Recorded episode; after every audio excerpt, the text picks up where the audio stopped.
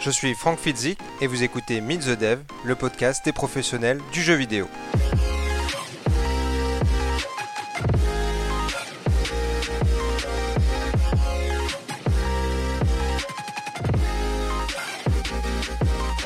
Pour ce nouvel épisode de Meet the Dev, je reçois Sylvain Mingui. Sylvain est level designer à Arkane Studios, mais il n'a pas un parcours comme les autres. Il a effectué une reconversion professionnelle.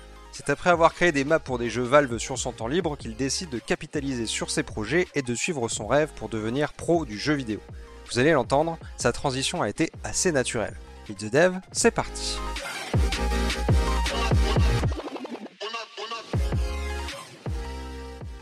Sylvain, bonjour, merci de bien vouloir participer à Meet the Dev. Sylvain, Bonjour. je vais te poser les trois premières questions de l'émission. Qui es-tu D'où viens-tu et que fais-tu? Bah, je suis Sylvain Mingui. Je viens euh, de Bru, une ville à côté de, de Rennes, en, en Bretagne. Euh, et aujourd'hui, je, je suis euh, level designer à Arkane Studio, donc à Lyon, sur le jeu Deathloop.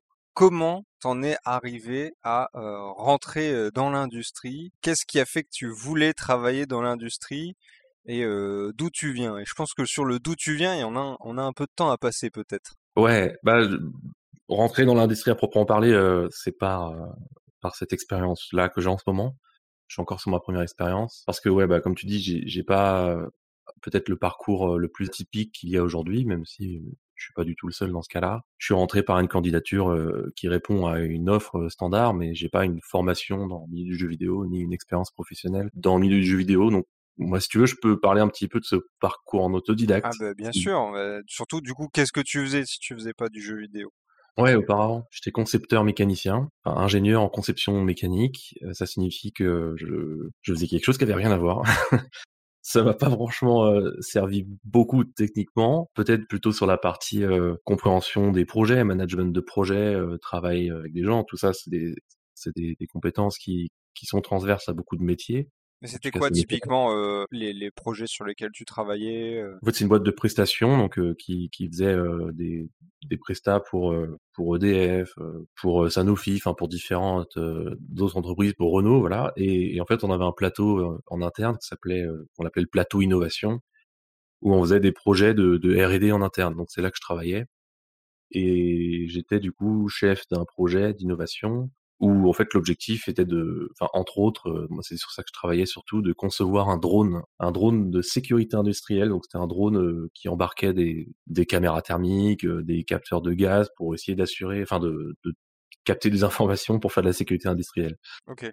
C'est pas forcément un, un sujet que j'ai choisi par passion. Moi, ce qui m'intéressait le plus dedans, et, et c'est pour ça que j'ai rejoint cette boîte à la fin de mon stage, euh, c'était que la conception mécanique de ce drone, bah, j'en étais euh, à la charge. quoi. C'était de la conception mécanique, c'était de l'impression 3D, de l'Arduino, euh, du prototypage, quoi, et euh, c'était vachement intéressant. Du coup, un c'est un euh, genre de drone qui euh, est là pour identifier des potentiels euh, leaks euh, ou des trucs comme ça, quoi?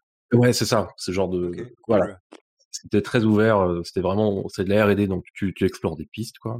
Et, et moi, typiquement, le sujet principal sur lequel j'ai bossé, c'est on essayait de voir comment on pouvait faire un drone qui pouvait voler, mais aussi rouler, par exemple. Et du coup, euh, bah, assurer peut-être, euh, enfin, être moins dangereux en, se déplaçant, consommer moins d'énergie. Et mécaniquement, du coup, c'était hyper, euh, hyper enrichissant. Et j'étais très content. Euh, et donc, j'avais une double casquette euh, conception mécanique. Moi, c'était vraiment ça mon dada. J'ai fait des études très techniques et scientifiques. Mais à côté de ça, du coup, j'ai découvert, enfin, j'ai j'étais un petit peu jeté dans le bain du management de projet. C'était pas un projet aussi euh, euh, comment dire important qu'un qu'un projet industriel pour pour répondre à des appels d'offres ou c'était vraiment de la R&D en interne donc on n'avait pas forcément des enjeux enfin c'était raisonnable quoi. En étant junior on va dire de d'être chef de projet de ça enfin junior voilà.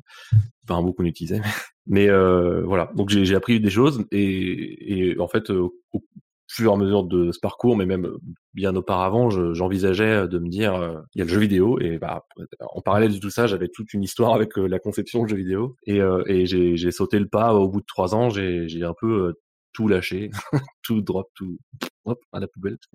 Enfin, je, je dis ça parce que c'est un peu comme ça que j'ai ressenti. En, pratique, c'est pas ça. En pratique, euh, toute expérience est bonne à prendre, et, et c'était pas une expérience euh, où j'ai rien appris du tout, j'ai beaucoup bossé, mais voilà, je voulais tenter le coup dans, dans ma passion que j'avais depuis un paquet d'années maintenant. Quoi. Alors du coup, cette passion, donc c'est le modding, c'est la création de maps pour. Alors, si je me trompe pas, t'as fait principalement, voire exclusivement du Counter Strike. Ouais, beaucoup, ouais. ouais. Comment t'es arrivé à bah, te mettre à faire du modding, à faire des maps Qu'est-ce qui t'a amené à faire ça et qu'est-ce qui te plaisait à faire ça? Ouais.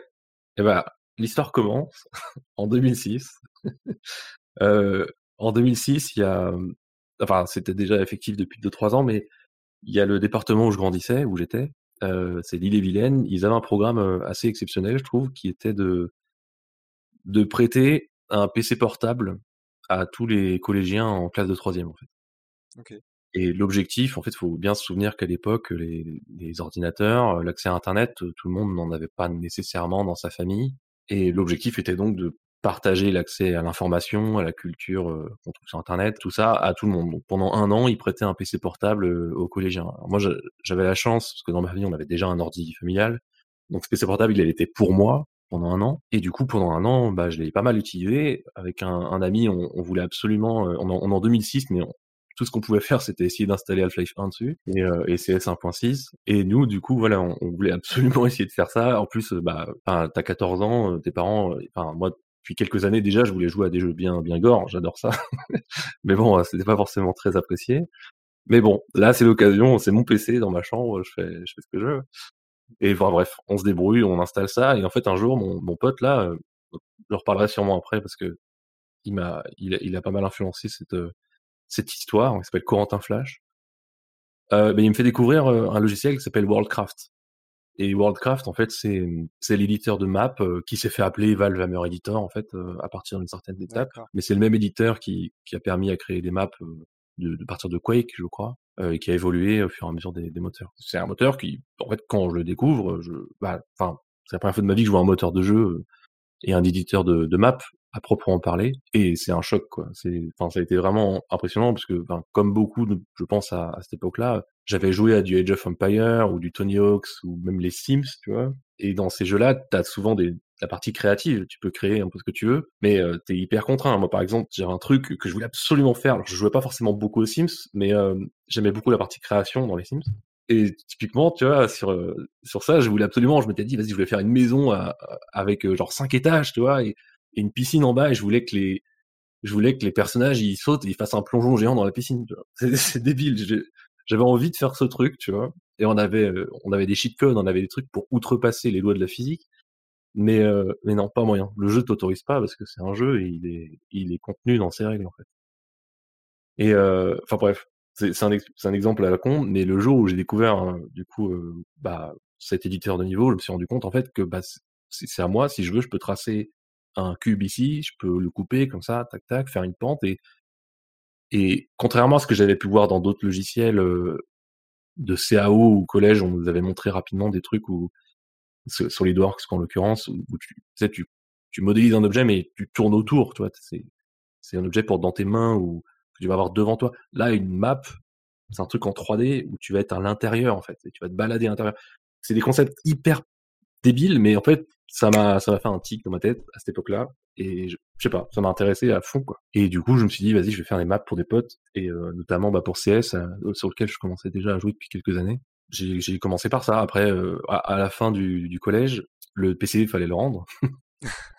et euh, du coup, j'étais un peu deg à l'idée de ça en cours d'année, mais en fait, c'est, aussi, pendant cette année-là, j'ai, découvert plein de choses avec un autre ami en informatique. En fait, on, a récupéré des vieux PC de 95 et on a fait du crash test à Google pour essayer de comprendre comment ça marchait. Et du coup, j'ai pas mal appris de choses en hardware et je me suis monté. Euh, j'ai acheté un Pentium 4 d'occasion à 30 balles. Euh, j'ai récupéré un vieux cathodique 15 pouces. Euh, mon tapis de souris, c'était une feuille de papier, tu vois. Mais j'étais trop trop fier parce que j'avais mon PC. C'était de la débrouille, je l'avais fait moi-même. Et on est en 2006-2007, donc c'était un peu un PC pourri. Mais mais il était à moi, il était dans mon bureau, et du coup j'ai pu continuer euh, au lycée quoi. Enfin, au tout début, c'était surtout le, le, site du zéro en fait, qui était euh, la référence française au niveau des tutoriels euh, en mapping. Ils avaient un tuto qui était vraiment très très bon. Donc voilà, il y avait cette communauté d'ailleurs, il y avait tout un forum en fait sur sur le site du zéro qui sur lequel j'ai participé pendant pas pas d'années. toujours sur ce même pseudo débile et et puis qui est le plus beau des lapins, hein, il faut le dire. Voilà. Ouais. Et et donc pendant quelques années, ouais, non, j'étais pas mal sur ce forum et puis aussi bah, un forum français qui s'appelait Mapping Area où il y a quelques gars là-bas. Alors c'était un forum un peu plus un peu plus élitiste quoi. Le site du zéro, c'est vraiment pour les débutants et c'était tout public dans l'idée. Tout le monde peut venir poser ses mmh questions de tous les niveaux. Mapping Area, c'était un peu plus avancé, quoi, plus poussé. Et euh, donc ouais, non, à cette époque-là déjà, enfin, c'est pas vraiment dans mon entourage que je trouvais du monde qui comprenait ou qui s'intéressait à ce que je faisais. Et ça a été le cas pendant longtemps dans ma vie. J'ai souvent été le mec qui fait ses maps et que personne comprend trop pourquoi il fait ça. Tu vois. Ça a été comme ça pendant longtemps. Et du coup, qu'est-ce que tu vas tirer de la création de, de, de, ces modes Et pourquoi tu fais ces modes et ces maps? Est-ce que tu te dis, est-ce que tu fais ça dans un premier temps juste pour le plaisir Ou est-ce que tu te dis déjà à l'époque, j'aimerais travailler un jour dans le jeu vidéo Ah ouais, non, mais pas du tout. Non. ah non, c'est, non, c'est purement pour le plaisir et le, le, le, plaisir de te jouer sur ta map aussi avec tes amis. Ça, c'est quelque chose que rapidement j'ai pu expérimenter et me rendre compte que j'adorais ça. Mais non, à l'époque, j'étais pas du tout, je, je savais pas du tout que c'était des métiers. J'ai appris très tard aussi la distinction entre level design et level archi ou level art. Pardon. C'est des choses que je connaissais pas. Moi, c'était juste, vas-y, je fais des maps. Pareil, tout le monde me dit aujourd'hui que j'ai fait du modding, mais moi j'ai jamais fait de modding, j'ai jamais bossé sur un mode, enfin si, mais un petit truc quoi. Mais du coup ça me fait bizarre. J'ai juste fait des maps, je faisais les maps. Quoi. Et euh, c'est, je savais même pas que les écoles de jeux vidéo existaient en fait.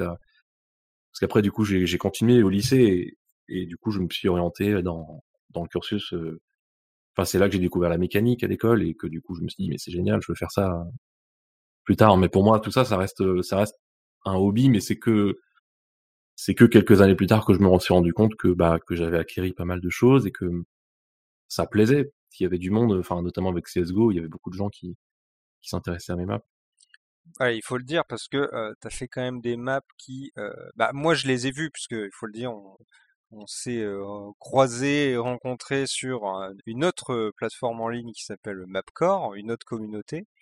D'ailleurs, ça m'intéresserait de savoir comment t'en es arrivé à passer de des communautés françaises à ces communautés-là, qui sont en, plus anglo-saxonnes. Mais voilà, moi j'ai toujours suivi tes, tes, maps, donc c'est vrai que je les connais, mais il me semble que tu as quand même des trucs genre archives. C'est, ça n'a pas été dans une dans une opération officielle ou un truc comme ça, parce que je me souviens de l'avoir énormément vu passer. Ah ouais, non non, je fini ce projet. C'est vrai? Bah, pourtant, j'avais vraiment l'impression, tu vois, que c'était un truc qu'on voyait, qu'on voyait souvent, en fait. Non, non, je l'ai, je l'ai jamais terminé à proprement parler. Enfin, j'ai fini tout ce qui est level design et, et même, enfin, pas mal de choses autour, mais non, non, j'ai pas pu, j'ai jamais réussi à, l'habiller entièrement aujourd'hui. Mais ça reste un projet qui reste dans un coin de ma tête tout le temps, qui m'a, c'est le projet sur lequel j'ai le plus appris, clairement. Bon, ça devait être que je, j'ai dû beaucoup suivre le, le thread sur le forum bah, j'ai un historique quand même euh, par rapport aux opérations euh, de CSGO, donc on pourrait expliquer ce que c'est, mais on pourra en parler si tu veux dans la partie échec. Si tu veux. Euh, mais donc oui, je disais, tu vas passer sur une plateforme qui va être anglo-saxonne. Comment tu fais la transition? Est-ce que pour toi, à ce moment-là, l'anglais c'est c'est une évidence? Est-ce que c'est un truc que tu maîtrises? Et comment tu te retrouves à aller sur cette plateforme-là Ouais, bah, en fait, euh, le site du zéro, Mapping Area, c'était très actif euh, entre 2005 et 2010. Et euh, ensuite, bah, en fait, moi, j'ai fait une grosse map sur CS Source en 2009-2011. Mais du coup, ensuite, il y a CSGO qui commençait à pointer le bout de son nez. Et très vite, en fait, je m'y suis intéressé à CSGO. On s'est démerdé avec un pote. On a utilisé l'éditeur d'Alien Swarm parce qu'on n'avait pas encore le SDK de CSGO du tout. On utilisait les compilers de CSGO. Enfin, on s'est débrouillé pour pouvoir créer une map dessus ou deux.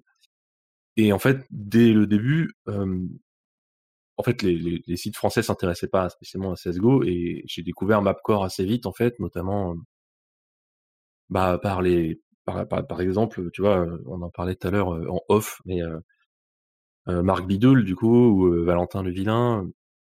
Donc ces, ces, mecs-là, ils étaient sur Mapping Area, c'est d'ici que je les connaissais et, ils ont basculé sur, sur Mapcore quand ils sont intéressés aussi et qu'ils ont commencé à ouais à faire des maps dessus. Je, je sais plus trop euh, par quel intermédiaire j'ai découvert Mapcore, mais mais c'est vrai que je dirais que c'est peut-être la première fois que j'ai vraiment été dans un truc entièrement en anglais. En tout cas, euh, à l'écrit ça va, c'est, ça, ça c'était moins un problème. À l'époque ça, ça ça allait déjà quoi. Enfin en 2012 voilà c'est l'année où je découvre euh, le moteur de CS:GO et en fait il y a il y a une, une map sur CS 1.6 que je connaissais quand j'étais plus jeune. Enfin je, je te raconterai parce que pour moi je trouve que c'est une anecdote assez marrante. Ah bah, euh, c'est que cette map-là, je l'aimais, je l'aimais beaucoup cette map sur CS 1.6, mais j'avais pas du tout l'impression euh, qu'elle était populaire parce que sur CS Source, sur CS Source, j'ai joué sur internet pas mal. J'ai fait des teams et tout ça. Enfin, j'ai fait dans des communautés, j'ai joué. Donc, euh, et je la voyais jamais sur CS Source où elle était toujours portée très dégueulassement. Enfin, c'était toujours bizarre. Et cette map, c'est Pool Day. Et en fait, Pool Day, c'est une toute petite map avec une piscine euh, et un camp de chaque côté. Et, et l'idée, c'est qu'il y a plein d'armes par terre et il faut juste choper une arme et puis c'est parti, c'est le carnage. et euh, ça faisait beaucoup plaisir. Ouais, c'était très marrant. Mais euh, et en fait, je savais pas du tout que c'était une map connue, mais en tout cas, moi, c'est une map qui me plaisait énormément dans son gameplay et qui était très contenue en fait, très petite. Du coup, je me suis dit, bah voilà, ça va être l'exercice parfait. Je vais essayer d'adapter et de faire revivre cette map. Donc c'est c'est con parce que c'est même pas du level design. J'ai repris strictement les les métriques et les et les dimensions de la map originale mais j'avais juste envie de m'entraîner sur Source et de, de voir comment je pouvais faire de l'habillage bah, au plus haut niveau possible pour moi. Et, et du coup, cette map, en fait, ouais, elle a, elle a, elle a pas mal marché sur Internet. Donc à l'époque, il n'y avait pas encore le workshop, c'était FPS Banana. puis il y a eu le workshop, et en fait, elle est, bah, elle a tout fait péter. En fait, elle a été numéro un du workshop pendant six mois, et après, elle est restée numéro 2 pendant deux ans, donc elle a, elle a bien marché. ah, sur le Steam Workshop, tu veux dire? Voilà, de ah Steam qui permet d'héberger des, des maps communautaires ou, ou au-delà de ça maintenant euh, d'autres choses. Euh, enfin, peut-être que c'était déjà le cas avant, comme je sais pas des skins ou ou plein de choses. Ça dépend des jeux en fait. Et pour CS:GO en tout cas en l'occurrence, c'est surtout pour des maps où tu peux mettre ta map, les gens peuvent mettre des commentaires, ils peuvent euh, s'abonner entre guillemets, ce qui veut dire la télécharger par le biais de Steam, vu que c'est intégré dans Steam, ça va télécharger la map et la mettre au bon endroit dans le dossier. Donc c'était une petite révolution à l'époque. Et, et, puis ils peuvent noter quoi et, et mettre en favori. Enfin, c'est un truc social. Quoi. Bah, au début de CS:GO, les, les, forcément, c'est les débuts, donc c'est un petit peu lent et et les gens euh, commencent à, s'intéresser au truc, mais il y avait pas encore forcément beaucoup de gens euh, externes à CS:GO qui s'y intéressaient. C'était purement les joueurs, en fait. Alors du coup, je vois qu'il y a un truc intéressant sur cette map que, que tu as fait dans, les, notes que tu as mis sur ton portfolio et, et, je voudrais revenir plus tard sur, sur la, la qualité de ton portfolio et les explications qu'il y a dedans parce que parce que pour moi c'est super. Euh, T'as fait un système dedans pour switcher d'une version d'une map à une autre, c'est ça? Euh, Ouais, ouais, c'est un truc. Euh... Ça marchait ou ça marchouillait? Ah non, mais ça marchait très ça bien. Marchait très bien. En fait, j'ai été mis en relation avec Valve pour cette map et eux avaient un enfin, il y avait un bug apparemment chez eux, donc du coup je l'ai viré de la map officielle. En fait, c'était un levier dans les toilettes de la map. Ok. si un joueur basculait ce levier, d'un coup, pouf, il y avait un flash blanc et la map devient dans les graphismes de CS 1.6. Trop bien. Et en fait, ce que je faisais pour faire ça, c'est, enfin, je, peux raconter l'envers du décor ou Ah bah oui, bien sûr. Mais c'est hyper classique en fait. J'ai découvert qu'il y a plusieurs jeux qui faisaient ça, mais moi, ce qui m'avait motivé à l'époque, c'était un remaster de Halo. J'avais vu une, enfin, il y avait un remaster d'un Halo à l'époque où euh, bah ils, avaient euh, ils avaient fait un truc où tu appuies sur un bouton et pouf ça redevient les anciens graphismes. Donc ça m'avait intéressé à ça et je m'étais posé la question mais comment je veux faire ça techniquement? Et en fait la map elle est en elle est dupliquée à deux endroits différents en dans le dans l'espace. Toutes les collisions sont absolument identiques et en fait je téléporte tous les joueurs à leur position relative en fait euh, d'une version à l'autre. L'une map ayant des graphismes et l'autre un autre graphisme, bah t'as l'impression que les graphismes changent. c'est une magouille quoi, mais euh... non ça marchait très bien. Mais euh, bon, enfin après c'était un peu perturbant. Et puis il y avait des trucs qui marchaient pas, comme les bots, ils étaient complètement pauvés parce que d'un coup les bots se retrouvent un kilomètre à côté, ils sont eux, ils marchent pas comme les humains, ils comprennent pas. Enfin bon, non, ouais, c'était un truc sympa que j'avais fait. Et donc des maps comme ça, tu vas en créer plusieurs. Est-ce que tu vas à chaque fois les créer euh, tout seul ou est-ce que tu vas euh, aller chercher de l'aide, des partenariats euh, en ligne pour faire notamment des, des, des trucs bah, que tu sais pas faire ou que t'as pas envie de faire? Ouais, bah là, ouais, on touche un point sensible du modding. Là. ce qu'on a fait le modding, bah c'est en fait, je, je tiens à dire ça parce que pour moi c'est important. En fait, à, l'époque, il n'y avait pas d'équipe en fait pour créer. Les, les, seules équipes qu'il y avait, c'était pour faire des mods où tu vas avoir vraiment des regroupements de gens, mais ils vont se regrouper parce qu'il y a, il y a un contenu conséquent à créer. Mais en général, toutes les maps, c'était fait par une personne, en fait. C'est très rare qu'il y avait une deuxième personne, parce qu'il n'y avait pas nécessairement besoin d'un artiste, en fait. Avec des brushes, tu pouvais te débrouiller pour donner un aspect et, et récupérer les props du jeu et créer un truc unique, en fait. Ça suffisait, en fait. Donc non, jusqu'à jusqu'à cette date-là, enfin jusqu'à 2015, en fait, 2013, je sais plus. j'ai j'ai toujours tout fait tout seul et le dernier projet Archives là dont on parlait tout à l'heure, lui, j'ai essayé de collaborer avec quelqu'un, un artiste, parce qu'en fait, aujourd'hui, c'est devenu presque indispensable. En fait, le, niveau de d'exigence en fait en termes de qualité visuelle et design et tout est tellement élevé en fait que c'est très rare maintenant qu'une qu'une map soit faite par une seule personne. C'est vraiment compliqué. Mais non, à l'époque, c'était beaucoup plus courant en tout cas. Donc, euh, j'ai quand même des coups de main d'amis, tu vois, de, de, gens que je connais sur Internet, beaucoup forcément.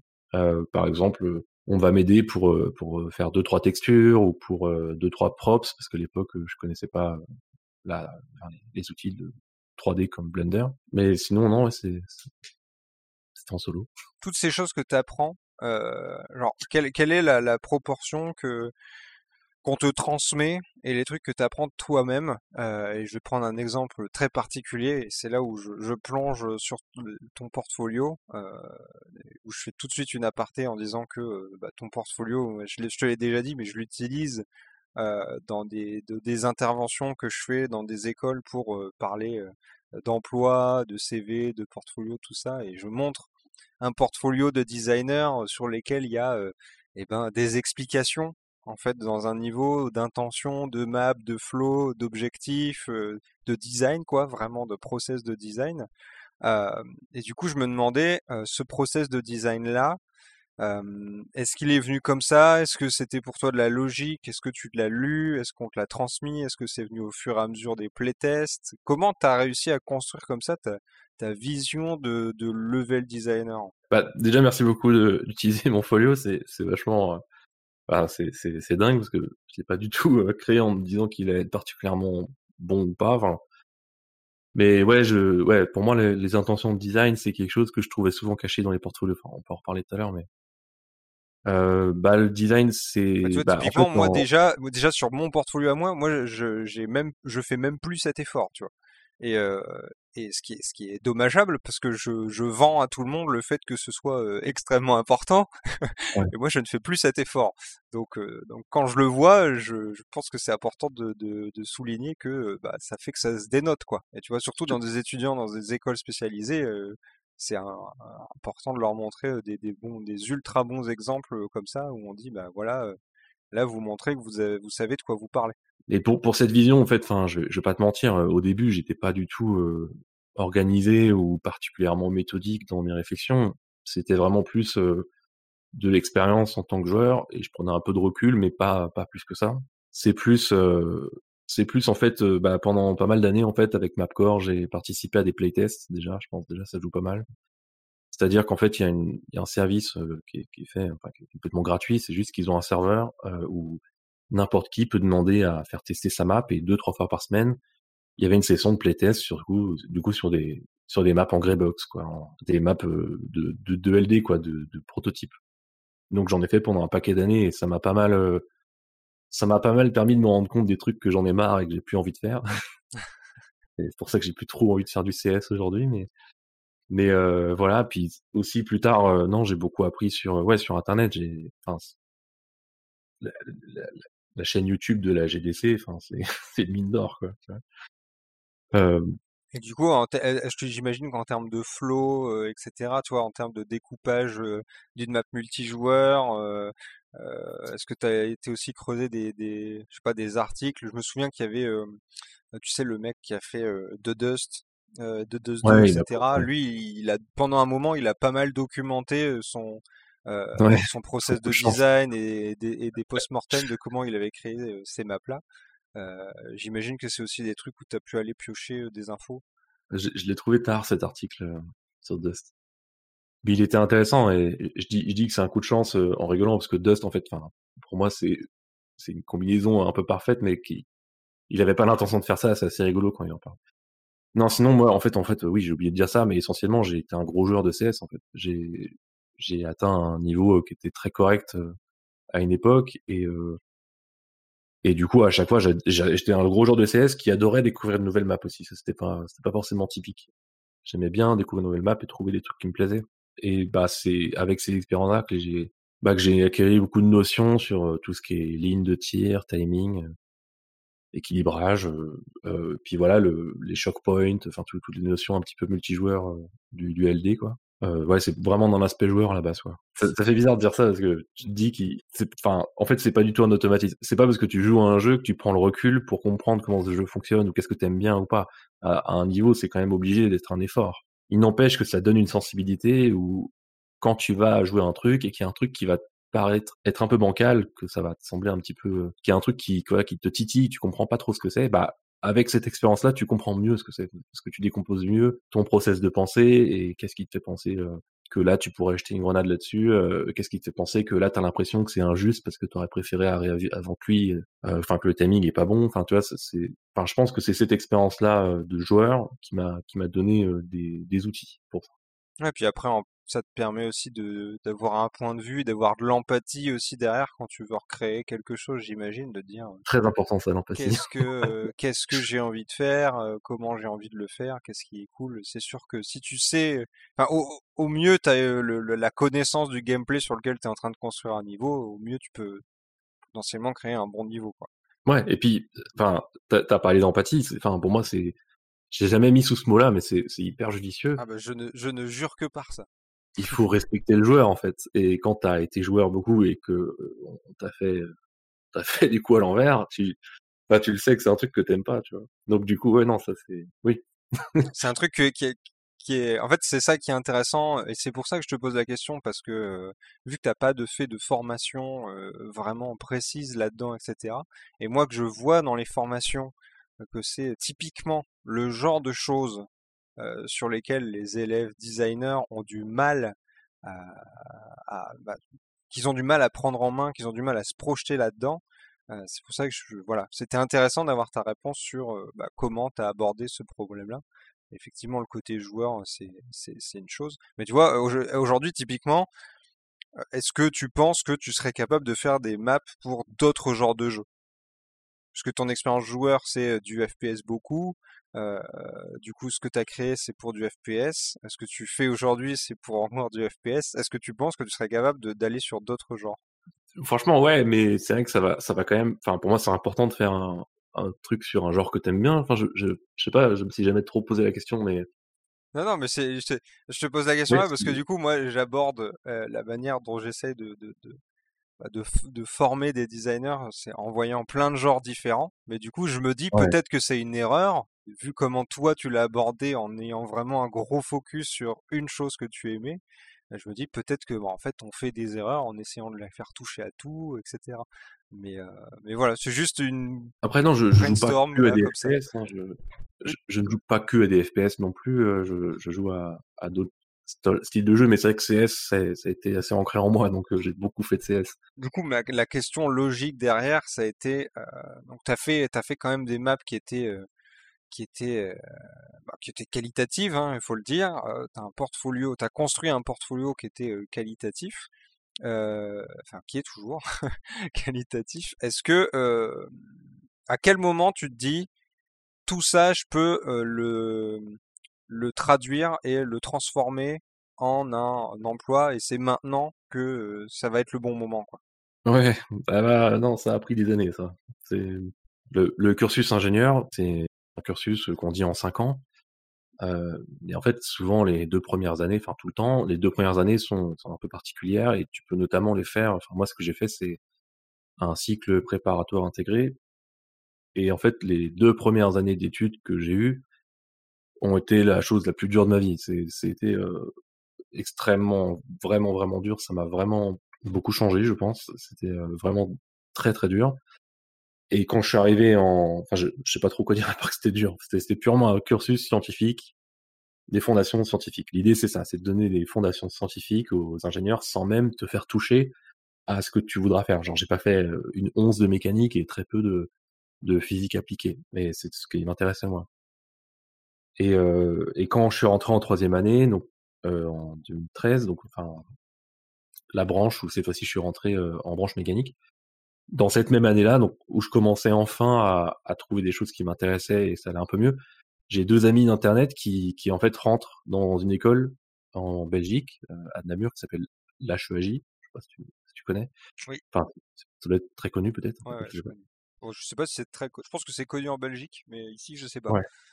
Et c'est une école euh, bah, de, de jeu euh, avec euh, une première année un peu euh, un peu générale, de ce que j'ai compris, enfin vraiment de, un peu comme une prépa en fait. Hein, voilà. La même idée quoi. Tu as des fondations artistiques, techniques, j'imagine. Et après, tu fais du projet et du jeu. Enfin, c'est une école de jeu. Mais moi, j'y connaissais rien. Enfin, faut, je savais même. C'est presque le moment où j'ai découvert que les écoles de jeu existaient. En fait. Et en fait, ils m'en parlent. Et, et mais je me dis, mais, mais pourquoi j'ai pas fait ça quoi? En fait, c'est j'aurais j'aurais pris mon pied là-bas. J'aurais adoré faire ça. Je me serais challengé à Google. J'aurais avancé à fond en fait. Parce que j'ai continué de faire des maps tout le temps. Mais euh, quand t'es en prépa, tu, tu, c'est dur de libérer du temps et trouver du temps pour ça, quoi. Mais euh, du coup, à ce moment-là, je me dis, mais pourquoi j'ai pas fait ça? Et je suis presque à deux doigts de lâcher mes études. Sauf qu'en fait, les deux premières années ont été tellement dures, et le fait de les avoir réussi à, les surpasser, ça m'a, ça m'a donné beaucoup de fierté quand même. Donc, je voulais pas non plus euh, lâcher mes études tout de suite. Et je voulais pas lâcher en plein milieu et avoir fait ça pour rien. Parce que là, ça aurait été franchement été pour pas grand chose ça te donne de la méthode, ça te donne, c'est beaucoup le, truc qu'on dit, tu apprends à apprendre, ça c'est clair, hein, t'en as bouffé des trucs. Mais du coup, je voulais pas lâcher là, donc j'ai, en fait, ça a duré quelques années encore, et c'est plus quand j'étais dans ma carrière pro vraiment installée que je me suis reposé vraiment la question. En fait, c'est à la sortie de Dishonored 2. Euh, donc Arkane Studio terminait en 2016 euh, Dishonored 2 et j'ai vu qu'il y avait des candidatures et je lis une feuille de poste. C'est la première fois que je lis une feuille de poste en level design et, et je me rends compte que ça me fait rêver en fait de lire ça. Donc c'est le moment où je me suis dit ok mais attends mais il faut il faut peut-être que je me pose une question. Est-ce que je peux pas tenter? Du coup j'ai même demandé à l'époque si je pouvais pas faire une candidature à blanc juste pour me, me jauger en fait. Okay. Euh, j'ai appris que c'est un truc qui se faisait pas et en fait oui évidemment c'est débile. c'est un peu con. Ça, ça coûte cher quoi. Ouais, voilà, c'est un peu une perte de temps pour tout le monde, quoi. Enfin bon. Mais non, mais moi j'avais zéro confiance en moi et en fait Arkane Studio, c'est un studio que j'aimais tout particulièrement parce que, bah, en fait, de Dark Messiah à Dishonored, ça m'a bercé quoi. Ces, jeux-là, ils, ont été, Dishonored est tellement une, référence ultime en design pour moi que qu'en fait ce studio, ça me faisait juste complètement rêver. C'est pour ça, en vrai, je, c'était pas du tout raisonnable de s'intéresser à Arkane Studio pour moi parce que j'étais j'étais juste un un amateur quoi. J'étais un amateur en autodidacte qui a zéro expérience professionnelle mais je m'intéressais à Arkane Studio à fond en fait. Et euh, bah c'était encore un peu trop tôt pour moi et donc c'est à la sortie de de Death of the Outsider en fin 2017 que je me suis vraiment lancé dedans et que j'ai commencé à créer mon portfolio. Donc j'ai rassemblé tout ça je me suis dit vas-y en plus je vais faire une map solo pour vraiment montrer que je peux faire aussi du solo. Euh, voilà. C'est à ce moment-là que ça a vraiment, j'ai lancé le truc, quoi. Mais ça a pris, du coup, enfin, t'imagines, j'ai commencé en 2006 et c'est en 2017 que j'ai vraiment essayé de me lancer, quoi. Donc ça, ça fait plus de 10 ans, quoi. Ouais, mais t'as tenu, c'est beau. Ouais. C'était un plaisir. Moi, c'est, enfin, il y a pas mal de péripéties, mais. Du coup, elle se euh, passe comment? Moi, ça m'intéresse. Elle se passe comment euh, cette cette période de recrutement, quoi? Euh, dans quel état d'esprit t'es J'imagine que tu te mets à fond la pression. Euh, ah, non, mais, tu passes un test logiquement chez eux, hein, c'est quasi c'est systématique. Comment ça se passe cette transition là euh, Et puis même après tes premiers jours là, j'imagine que tu planes? euh, bah ouais, alors, ça a duré un paquet de temps parce que c'était c'était encore de la période de validation de projet en fait à ce moment-là, donc les, les, les robinets n'étaient pas tous ouverts en fait, mais euh, bon, ils, ils, commençaient déjà à faire leur sélection et leur euh, candidature. Euh, enfin, ils, ils, trouvaient des candidats. Mais euh, non, ouais, bah moi le ça, ça s'est vraiment fait étape par étape et à chaque étape c'était une victoire incroyable en fait. la première étape c'est bah, construire le portfolio. J'en avais jamais fait avant et j'en ai vu plein sur internet, donc je me suis informé et puis j'ai pu monter mon portfolio à nouveau avec cet ami dont je parlais plutôt Corentin Flash, c'est lui qui, qui m'a aidé sur la partie web design. Je sais pas, j'ai pas du tout ce niveau-là, enfin je faire le souligner, mais euh, je l'ai conçu et euh, il l'a réalisé, quoi, on va dire. Et euh, donc ce portfolio, il a pris vie. bah du coup après je l'ai envoyé quoi. Enfin, il, est parti dans les mains des leads et des, des RH d'Arkane et, et le jour où on m'a contacté pour me dire ah on aime bien ton portfolio, on aimerait bien que tu fasses un test, voilà c'était incroyable. ensuite j'ai fait le test, j'ai cravaché, c'était un test de, de 10 jours à l'époque, c'était un test assez long. J'ai posé plein de congés, enfin j'ai juste fait une pause pour bosser dans mon travail normal une journée. Mais je me suis vraiment investi à fond. Je voulais, je voulais vraiment essayer de donner du meilleur que je pouvais là-dedans. Et ensuite, je l'ai rendu. Et quand tu rends un test, tu rends juste un fichier zip sur un FTP, en fait. Et ça, il y a un blanc, en fait, après. Pour moi, c'était très dur parce que du coup, je me suis complètement mis en question. Je me suis dit, mais, mais il a chié mon test, merde. C'est un peu, ils vont arriver dans ce cas de figure-là où là, ça va planter, où là, la sauvegarde, elle va bugger. Ah, toi, tu, tu vois tous les défauts et tu vois pas du tout le, l'envers, enfin, le, truc dans, dans son entièreté, dans son entièreté. Et moi, c'était ma seule candidature. Enfin, j'en avais pas fait d'autres. C'était Arkane Studio euh, pour tester. Voilà. Mais c'est débile. Mais enfin bon. Euh, enfin, pour moi, Arkane Studio, voilà, c'était vraiment un studio que. C'est pour ça que je dis que c'est débile. Parce que pour moi, je le tenais vraiment dans mon cœur. Donc si je si je le, si je perdais cette option, en fait, bah, c'était perdu, quoi. C'était con, quoi. Est-ce que tu reçois de l'aide un peu des gens qui sont à Arkane et qui sont sur les communautés en ligne sur lesquelles tu es? Est-ce que tu reçois des conseils ou pas du tout Je suis pas forcément passé direct par le site, je l'ai passé à donc à bah, à Marc qui est aujourd'hui mon, collègue qui qui du coup lui l'a repassé, ça, ça, ça te permet si tu veux de t'assurer que le, le truc est pas perdu quoi.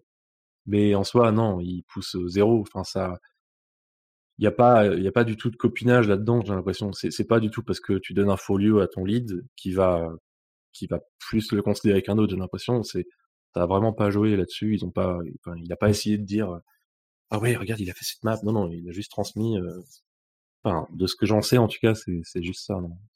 Ah, ça, ça pourrait arriver ouais ça pourrait arriver et peut-être que inconsciemment ouais peut-être que peut-être que tu peux conseiller quelqu'un j'imagine mais en pratique, non. Après, c'est, enfin, même pour le folio, je l'ai entièrement fait seul, quoi. J'ai pas, enfin, je l'ai montré à des gens à la fin et ils m'ont dit, ah oui, c'est bien, voilà. Non, non, mais je te pose la question parce que dans d'autres structures, c'est, c'est quelque chose qui a du poids, beaucoup de poids. Sûrement, ouais. Mais bah peut-être. En tout cas, là, et c'est quelque chose que je respecte beaucoup parce que dans le milieu où j'étais avant, c'était beaucoup moins le cas. Mais le test fait tout. C'est tout en fait. Et d'ailleurs, c'est j'ai énormément de chance à Arkane.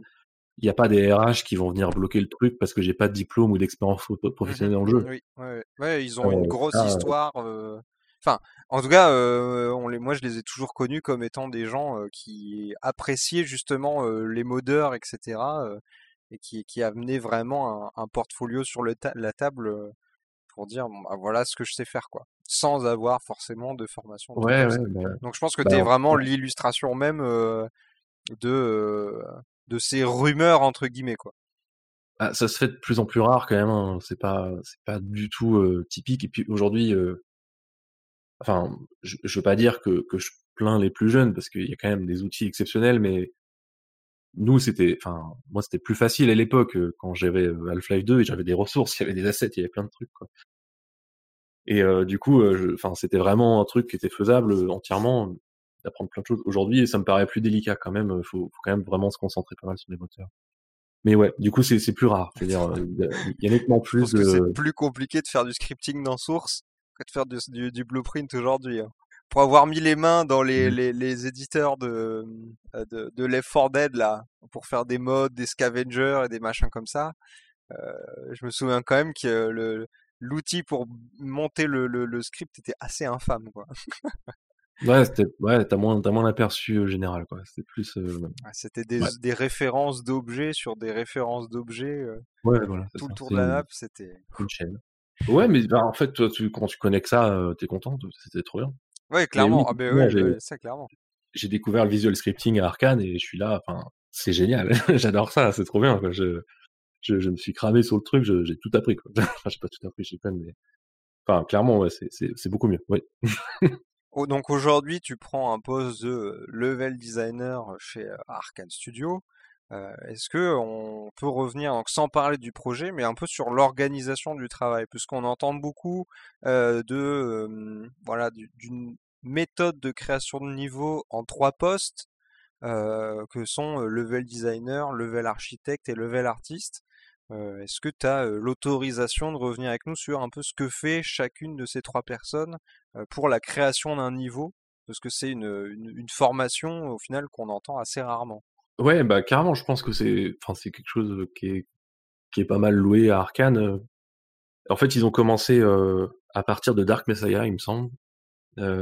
donc en 2006, et je pense qu'à l'époque c'était moins le cas qu'aujourd'hui, mais ils ont commencé vraiment à distinguer euh, les corps de métier design et les corps de métier art au sein du niveau. C'est-à-dire que c'est pas la même personne qui va concevoir euh, nécessairement le, le design, enfin tout au design, et qui va l'habiller après. Habiller, c'est un mot un peu réducteur, mais qui va.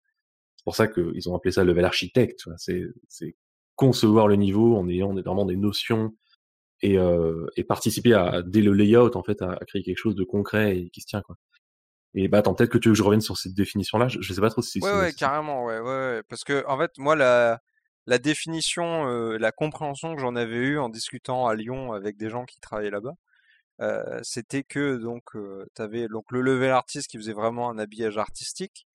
Tu avais l'architecte qui vraiment s'occupait de la cohérence des zones de navigation et des, vraiment des volumes et des espaces et qu'on avait vraiment un level designer qui était focus sur eh ben, les quêtes, les IA, les objectifs et un fine tuning de la navigation avec l'architecte et que les trois travaillaient un peu ensemble sur sur l'amélioration du truc. Alors je sais pas si c'est ça exactement. Ouais, ouais, non, c'est ça carrément l'idée. Oui, c'est des îlots. Enfin, par map, tu as des tu as des, des honneurs de map dans chacun de ces corps de métier, ouais. Et, et on travaille bah, surtout main dans la main entre. Quand je dis architecte, c'est level artiste, c'est vraiment les gens qui habillent. Je, remets des guillemets avec mes mains, mais vous le voyez pas, mais habillent entre guillemets les, les niveaux. Et level designer, c'est c'est beaucoup plus ce binôme-là parce que les gens artistes, eux, ils vont donc ils vont créer euh, tous les assets en fait qui vont être présents dans les maps. C'est pas nécessairement eux, enfin ils les placent pas dans les maps et euh, ils peuvent un petit peu basculer d'une map à l'autre, quoi. Tu vois, c'est c'est plus. Euh ouais, c'est plus des props artistes, quoi, au final. Euh. Ouais, ouais, enfin, ouais. J'ai peur de ce que je, je suis pas expert en définition et, et je veux pas que ce soit un réducteur ni rien parce que des mecs, c'est des dieux, c'est des fous. euh, c'est absolument génial ce qu'ils font. Mais euh, du coup, oui, en tout cas, enfin, on parle surtout de binôme euh, level architecte et level designer et je pense que ce qui fait la particularité du truc, c'est que voilà, comme je disais, bah, dès les tout débuts, les deux corps de métier vont, vont en fait se, mélanger et dès la conception du layout, en fait, j'aurais pas envie de dire que c'est moi qui ai fait le layout de ma map parce qu'en fait, on l'a fait, euh, on l'a fait ensemble en fait entre les deux corps de métier. C'est et c'est ce qui donne une force aux, maps euh, des jeux Dishonored, je pense, c'est qu'ils sont elles ont un gameplay et un flow et qui, qui, est complètement cohérent avec le gameplay du jeu, la boucle de gameplay et les missions et, et la campagne et en même temps elles ont une, une structure et une thématique euh, architecturale et euh, historique qui est, qui est, très forte. Et, euh, et, eux, ils travaillent aussi en très forte collaboration. Enfin, c'est aussi ça maintenant. On a deux directeurs créatifs. On a Dinga Pakaba qui est vraiment dans les métiers de design et on a Sébastien Mitton qui est dans le métier artistique. Enfin, il est directeur artistique et Dinga, il est, game director du côté design. Quoi.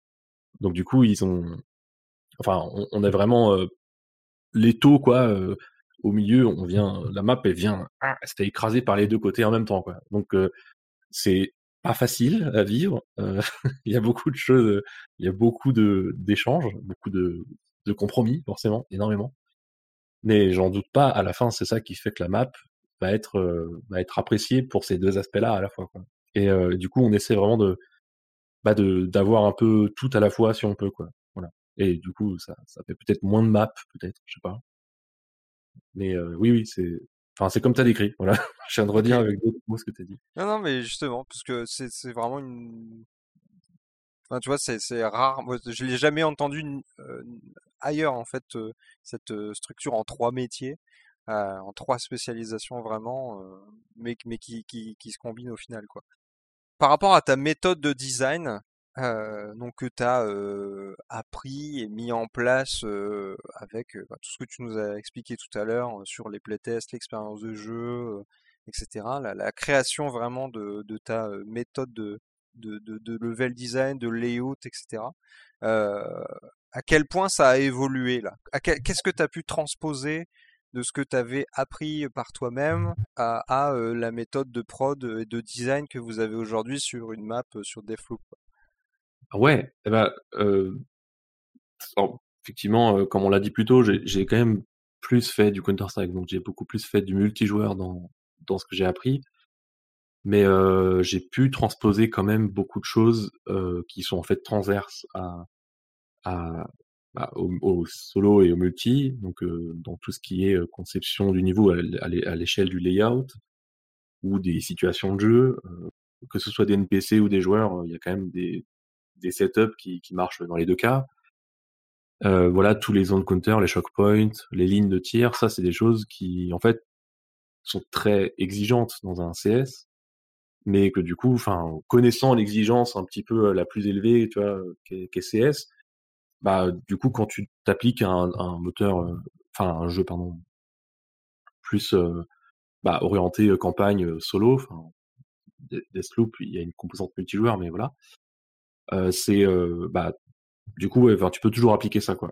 Et ça te permet d'avoir aussi une conception du niveau qui est, peut-être plus structurée comme un niveau multi, et ça aide aussi pour des points comme l'optimisation aussi. C'est des choses qui, enfin, je, vais moins avoir tendance à partir sur un grand terrain vague, quoi. C'est pas trop un truc que j'ai l'habitude de faire venant de source.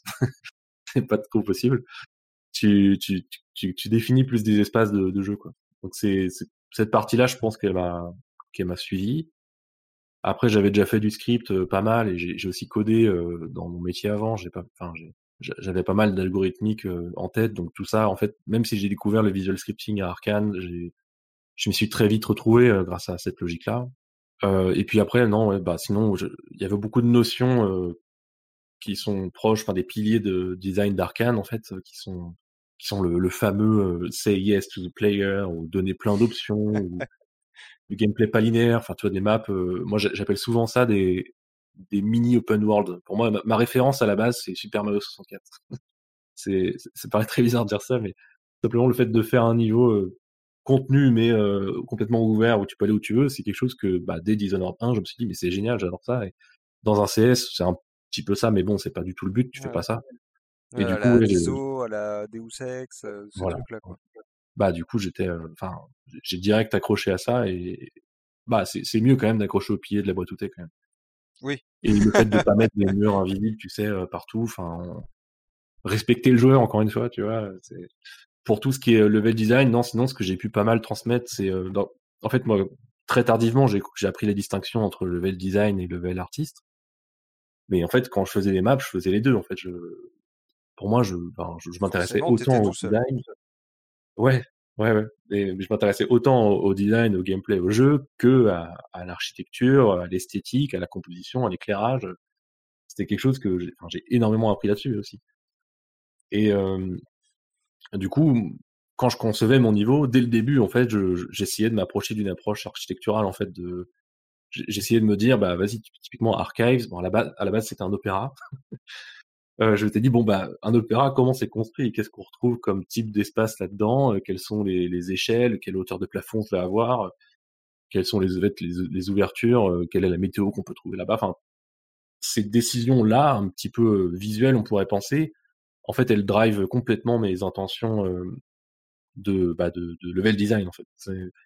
Pour moi les deux vont ensemble quoi et ça j'ai complètement pu le transposer. Enfin quand tu fais une map tout seul pour CS tu t'y penses et tu travailles. Et là, sur, sur, bah, sur, sur Deathloop, sur, chez Arkane, c'est complètement ça aussi. Enfin, tu peux, tu peux travailler là-dedans et du coup, bah, le, le, level architecte avec qui je travaille, forcément, ça, facilite les choses aussi, tu vois, d'avoir une, une sensibilité à son métier. Tu as documenté un petit peu ton travail sur ton portfolio, mais j'imagine qu'avant, tu faisais pas trop de documentation de level design euh, ou même de, de, de, création de niveau de manière générale.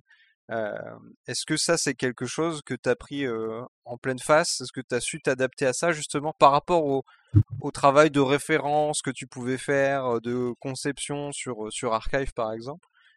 Derrière, là, j'imagine que vous avez quand même, pour la pré-prod, etc., pas mal de, de, de, bah, de documentation plus structurée à faire. Est-ce que ça, ça a été ou est-ce que ça a été un peu dur? Non, ça a été. J'ai, je, je, bah du coup, par rapport à ce qu'on vient de dire avant, moi je pars beaucoup de références photos, beaucoup de choses comme ça, donc j'ai, j'ai quand même pas mal de, de, de dossiers euh, de conception et des blocs-notes et des, des dessins. Enfin, je travaille un peu comme ça quand même. Dans mon métier avant, en fait, une compétence assez fondamentale d'un ingénieur, c'est être capable de comprendre un problème et de le découper en plein de plus petits problèmes. Donc structurer ta pensée et savoir l'organiser, c'est quelque chose que, que pour moi je maîtrisais déjà bien avant en fait. Et donc quand j'ai dû créer mon folio et que j'ai dû mettre à plat en fait toutes ces idées que j'avais un petit peu éparpillées par-ci par-là ou qui restaient dans ma tête, ça non, ça n'a pas été trop dur de les mettre à plat et de les, mettre en place. Ce qui m'aide aussi, c'est de faire des schémas ou des trucs comme ça. Quoi aujourd'hui, maintenant, qu'est-ce qui te fait vibrer dans ton taf? Euh, Bah aujourd'hui, là, le, enfin,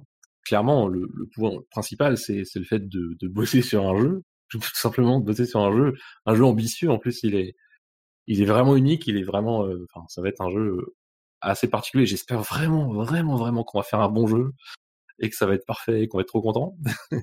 Mais c'est de faire un jeu, voilà, avec euh, une équipe de plusieurs dizaines de personnes. Enfin, c'est quelque chose que je faisais pas avant et, en fait c'est trop bien. Il y a une ébullition il y a un, travail de groupe et enfin, moi j'adore ça. J'en tire vraiment vraiment du positif de tout ça.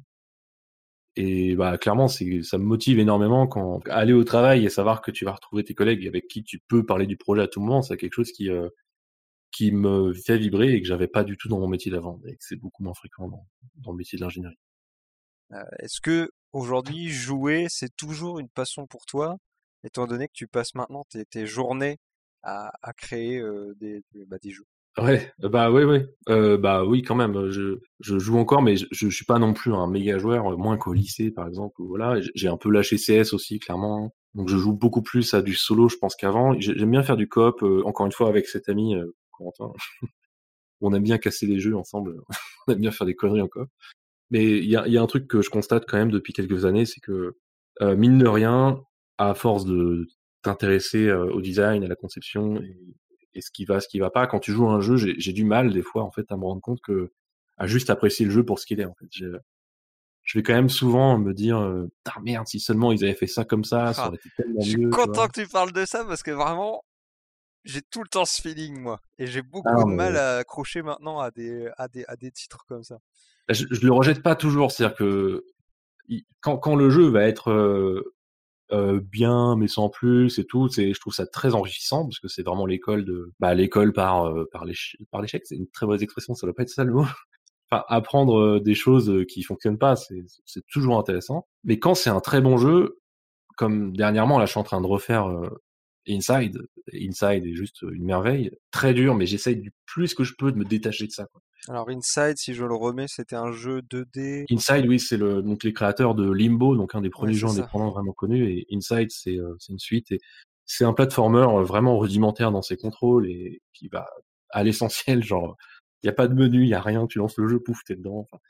et il est il est magnifique et ils ont vraiment une une notion du flow, typiquement t'en parlais tout à l'heure, qui, est, qui est incroyable. Enfin, c'est, il faut vraiment t'immerger dedans en fait. Et, euh, et, il te prend par les tripes que ce petit enfant il meurt pas. Quoi. Et quand tu joues un jeu comme ça et que tu te retrouves à, analyser des trucs et à prendre des screenshots toutes les 30 secondes, c'est un peu merde. Mais attends, vas-y, je ferai ça plus tard. Il que je refasse le jeu. Il y a, ouais, il y a juste ça. Mais sinon, non, je continue de jouer à des jeux. Ouais. Maintenant que t'es dedans, et même je pense qu'avant en tant que joueur, t'avais une vue sur l'industrie, mais euh, aujourd'hui, qu'est-ce que tu te Qu'est-ce que tu aimes et qu'est-ce que tu détestes dans ta nouvelle industrie? Ah, J'en parlais un peu tout à l'heure. Ce que j'aime, ça peut paraître bête, mais c'est un truc tout con, mais c'est que j'aime pouvoir discuter de jeux vidéo avec les gens autour de moi. pour quelqu'un qui a fait une école de jeu ou qui a tout le temps été là-dedans, ça peut paraître naturel, mais moi jusqu'à mes jusqu'à mes, mes, mes 25 ans, euh, je parlais de jeux, mais les gens disaient ah ouais, mais personne ne jouait dans mon entourage en fait. Et parler de jeu et parler de conception de jeu, c'est quelque chose que aujourd'hui je suis trop content de pouvoir faire avec mes collègues euh, autant que je veux quoi, et je vais pas les saouler. Et, alors qu'avant tu, tu, fais très attention, euh, enfin je faisais très attention à, à, pas, pas trop aller loin quoi. Et ça ouais c'est con, mais euh, donc dans l'industrie du vidéo j'aime bien être entouré de gens qui aiment faire des jeux vidéo. Voilà. Et qu'est-ce que tu n'aimes pas? euh, Bah, bah ça, ça va rejoindre des trucs qu'on a dit avant, mais euh, c'est bah, venant du, du modding, hein, du fait que tu mets un peu les mains partout dans tout. C'est moins le cas, je pense, dans les studios indépendants, parce que tout le monde va un petit peu mettre la main à la pâte là où il faut, dès qu'il faut. Mais plus un studio grandit, plus il est grand, enfin avec beaucoup d'employés, plus les métiers se distinguent et s'éloignent. Et, c'est vrai que j'ai un peu du mal encore à accepter ça, et notamment le fait que moi j'ai je ne dois pas dans mon métier, je, dois éviter de donner des intentions artistiques. Quand bien même elles seraient bonnes, ça va un peu aller à l'encontre de, du process des artistiques, des artistiques, enfin des arts. Donc du coup, ça va. C'est quelque chose que je dois éviter. Et ça, c'est vraiment un truc qui me que j'ai du mal. Mais c'est sûrement pas le cas dans toutes les boîtes et, c'est des choses qui sont améliorables et c'est aussi une question de, confiance aussi peut-être. Moi, je suis arrivé dans ce studio il y a à peine plus de deux ans, donc ouais, cet éloignement des, métiers, des corps de métier est quelque chose qui pour moi complique les choses et, et, n'aide pas à la qualité du jeu en fait. Il faut qu'il y ait du feedback de tout le monde surtout en fait pour moi, c'est important. Mais c'est pas forcément même si tu le dis et que tu le permets, tout le monde ne le fera pas, ne le s'autorisera pas et, et, euh, et, les décisionnaires sont ceux qu'ils sont quoi. Ils vont ils vont prendre ce qu'ils veulent faire. Alors du coup, si tu le veux bien, on va déjà arriver dans la dernière partie de cette émission incroyable. Et la, première question de cette dernière partie, bah, c'est de savoir quel est le plus gros challenge que tu as eu à relever jusqu'ici? Dans ma carrière de jeu, ça reste le, le développement de Deathloop. Parce que c'est un projet qui est quand même particulier, qui est unique. Enfin... Ah, je, pensais, je pensais que tu allais dire le passage, justement, la reconversion, mais non, non, non, la reconversion, c'était un challenge énorme, bien sûr. Mais Enfin ouais, non, oui, je, je pourrais dire ça, ouais, c'est vrai. Bien sûr. C'est vrai que changer de métier et tout lâcher, euh, ça a été euh, pas forcément euh, facile, mais en soi, c'était pas c'était pas un challenge technique, tu vois. En soi, faire une candidature, c'est pas le truc le plus dur au monde, quoi. C'est plus par contre le fait de sauter le pas et de tenter ce coup de bluff, quoi. Ouais, bien sûr. Mais du coup, t'étais resté combien de temps avant dans dans, dans l'industrie ingénierie et tout ça? Bah, j'ai bossé que trois ans là-dedans. Euh, donc c'est pas tant que ça, mais c'est c'est plus que il est tout tout con, genre les, les salaires sont pas les mêmes. J'ai eu un drop de salaire ah bah pas négligeable quand même et et puis il y a aussi le côté enfin j'en suis très fier de mes études, j'ai vraiment enfin tu sais, on parlait du enfin je parlais du cycle préparatoire, c'est un truc où pour rentrer, c'est très sélectif et au bout de deux ans, 60% des étudiants sont virés. Enfin c'est hyper dur et j'étais extrêmement fier d'avoir accompli ce que j'ai fait, quoi. Et donc me dire que j'ai fait tout ça pour au final me barrer de ce milieu, aller dans autre chose. Ah, mais ça a été, mais vraiment très dur. Voilà, ça a été, j'ai pas les mots, j'ai pas des non, mots. Non, mais je comprends. Hein. J'ai vraiment eu du mal à, à prendre cette décision. J'ai été accompagné de gens autour de moi qui m'ont, qui m'ont poussé à tenter, en fait, juste tenter de faire cette candidature, quitte à la toute fin à dire non si je me change d'avis. Et en fait, c'était la bonne chose à faire. C'est au moins, au pire, pas de regret, et au mieux, bah, c'est ce que tu aimes faire dans la vie. C'est ce que j'ai fait. Je suis, ouais, je suis content d'avoir réussi à faire ça dans ma vie. Et alors, on a, on dit souvent, je pense que tu connais l'adage, que euh, échouer, il faut échouer pour ensuite réussir. Est-ce que, euh, et surtout apprendre de ces, échecs, est-ce que toi, tu as un échec ou une erreur dans ton parcours de modding ou plus récemment que tu voudrais nous partager? Tu parlais tout à l'heure de, de, des opérations sur CS. Ouais, bah oui, voilà, ça c'est un truc euh, bah, c'est en 2013 du coup Valve venait de lancer le, workshop pour CS:GO, donc l'outil où les gens peuvent mettre des maps. Donc Five Pool Day en l'occurrence, on en a parlé avec Carton et, euh, et, Valve me contacte après pour me dire euh, bah ta map a l'air de plaire et elle nous plaît aussi et on aimerait faire une promotion des niveaux communautaires, euh, enfin d'un certain nombre d'entre eux pour les intégrer au jeu de manière plus officielle. Donc moi c'est un honneur incroyable. Je suis je suis étudiant, tu sais, euh, dans, dans un truc qui a rien à voir. il y a Valve qui, enfin Valve, bon, Half-Life 2 épisode 2, c'est un des meilleurs, meilleurs jeux de tous les temps. Enfin, c'est incroyable. Et donc Valve me contacte, un mec de Valve, il me dit, vas-y, on va mettre dans le jeu ta, map. je fais, non mais c'est génial. Donc c'est, extraordinaire. Il y a, il y a tout un petit euh, aller-retour de feedback, de petites améliorations, de petits trucs. Et en fait, on apprend au fur et à mesure, moi et les quelques autres qui étions euh, dans cette histoire-là, que c'était euh, une une sorte de promotion des maps communautaires. Donc en fait, ils ont pris. L'objectif c'était de prendre huit maps créées par la communauté, de les intégrer dans un pack de maps, d'héberger des serveurs et de permettre aux gens de jouer dessus. Et que pour y jouer, les gens devaient payer un badge, un petit truc, une babiole à genre 3 euros, et que l'argent récupéré par ça. C'est le nom de l'opération, elle s'appelait l'opération Payback, donc euh, retourne l'argent, rend l'argent. Euh, L'idée c'est que l'argent revienne au créateur. Et ça, je l'ai appris à la toute fin en fait, euh, que c'était ça le but. Et donc pendant ce process, on m'a demandé forcément, euh, bah ok, bah, qui, qui qui a pris part au développement de cette map et à quel quota quoi. Donc je mets moi, je mets un pote qui m'a aidé pour faire du trois textures aussi un peu, et j'évoque le fait que le créateur original de la map, j'ai je- il est mort, autant que je sache. enfin, il est pas mort, mais je veux dire, il était absent d'Internet depuis des années. J'étais incapable, j'étais pas du tout capable de le contacter. Quoi, en fait. Pour moi, c'était un hommage en fait ma map pour lui, Mhm. mais ça commençait à devenir une question d'argent en fait. Parce que Pool D, c'était pas une map officielle à la base euh, de, des premiers CS En fait, il n'y avait pas de map officielle dans les premiers CS. Enfin, il y en a qui ont été mises dans des versions et petit à petit qui sont fait plus connaître, mais CS, c'est un jeu de map amateur en fait à la base. C'est vraiment que ça. Et Pool Day, donc, qui était fait dans cette première période-là, ouais non, elle était pas. C'était les gens qui la téléchargeaient ou qui rejoignaient les serveurs et qui jouaient dessus. C'était vraiment plus simple à l'époque. Et, euh, et ce créateur-là, j'ai jamais réussi à le contacter. Et, et Valve, en fait, euh, en toute logique, ont, pris, euh, pris par sécurité la décision de retirer la map de l'opération Oh deux heures avant la sortie de l'opération. Mais non. Si. C'est sérieux? Et ouais, Toi, ouais, jusqu'au bout, t'étais persuadé que c'était bon, quoi? Ouais, ouais, c'est Oh ça. là là. Et, et du coup, bah, je, je suis extrêmement dégoûté. Euh, très peu de temps après, mon animal de compagnie meurt. Peur horrible. C'était un lapin. Mais c'est ça. C'est vrai?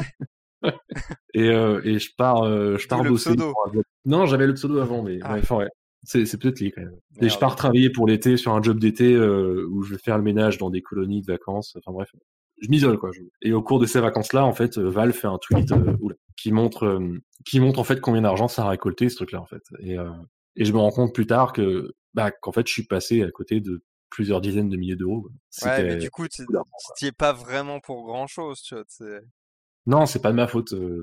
Et, et c'est triste parce que plus tard, ce mec-là, j'ai réussi à le contacter quelques années après et je lui ai raconté le truc et il y a eu un gros blanc. Il m'a fait non. Il était- parce qu'il adore le la map, il adore le remake. Il est trop content que j'ai fait ce remake et euh, il en est, enfin, il m'a remercié plein de fois. Et s'il était là, on aurait pu faire ça ensemble et il aurait récupéré sa part, normal. C'est lui qui a créé la map. Mais non, ça s'est pas fait. Ça a foiré. Et moi, c'est vrai que ça m'a vraiment mis mal. Et je peux continuer un petit peu aussi parce que en fait, euh, au retour des vacances j'imagine. ah non, mais là, mais surtout quand t'es étudiant. Enfin, moi, j'étais étudiant, boursier. Enfin, je, enfin, j'avais rien. genre, euh. Donc là, d'un coup, tu mets une somme euh, qui me permet de m'acheter euh, Avec euh, trop de zéros. plein de trucs. Enfin, tu vois, j'étais, ouais. Et je sors d'un, job d'été où t'es payé au SMIC, tu vois. Donc forcément, enfin, non, mais bon, c'était pas forcément le pognon. C'était aussi énormément. un, truc qui est dur, c'est que quand tu vis un truc comme ça, tu t'as beau en parler, tout le monde s'en, s'en fout en fait. Euh, tu, tu dis ah j'aurais dû être dans cette opération, et les gens vont dire ah ouais cool. Eh, t'as vu la map de l'opération? Les gens s'en foutent en fait. Ça c'est pas fait du point de vue des gens. Ouais, ça, ouais. c'est pas fait. Et du coup cette reconnaissance d'être divulguée en, en ligne par Valve dans, dans le jeu, bah euh, c'est niette au final. C'est que dalle. Même si à la base ça leur plaisait. Et en septembre, donc je retourne à l'école euh, pour bosser. Valve me recontacte encore. Ils me disent t'as fait cette autre map dans l'année qui s'appelle Print, donc c'est une, c'est une map euh, à bombe plus classique. Et là, cette fois-ci, c'est moi qui l'ai fait à 100%. Et on va faire une deuxième opération. Euh, ce sera l'opération Bravo. Et euh, bah vas-y, cette fois-ci, on aimerait te mettre dedans. Ça, ça, ça te va, tu vois euh, et, du coup, bah ouais, ouais, carrément. Vas-y, on, essaye. Et pareil, il y a quelques vagues de feedback et de petits retours.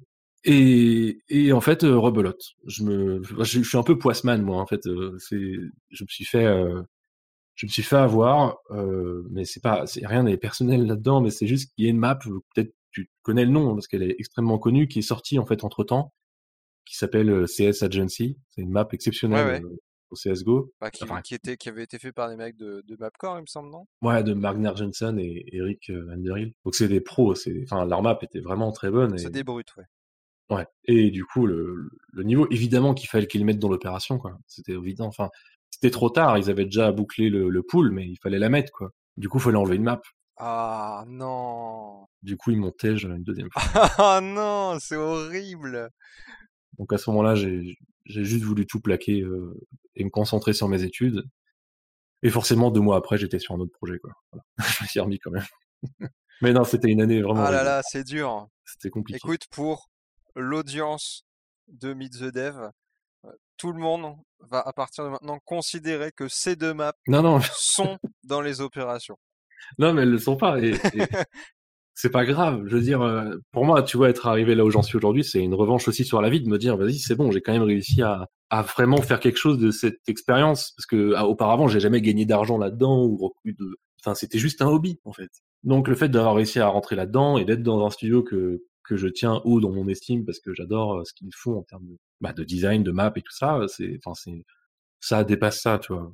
Et, et on sait jamais, un jour peut-être que il y aura CSGO sur Source 2 et que, tu vois, genre une map que je pourrais faire, je, ne ferme pas les portes, tu vois. Ça reste un jeu que, qui reste important pour moi, mais... Remake Pool D 2. Non. Maintenant que t'as le gars. oui, c'est vrai. Non, il y a des qui de fenêtres. non, mais oui, ça m'a foutu une grosse claque dans la vie et, et enfin, ouais, c'était pas la période, meilleure période de ma vie. Mais à partir de là, ouais, ça, ouais, ça forge, quoi, forcément. Bon, bah écoute, je te remercie beaucoup de nous avoir partagé euh, toutes ces histoires. Euh, euh, délicieuse. Ah, tu sais que j'aime bien, j'aime bien écouter. J'aime bien les gens qui galèrent. non, bah, merci à toi. C'est super sympa de, me donner la parole. Et je te, je te laisse une dernière tribune.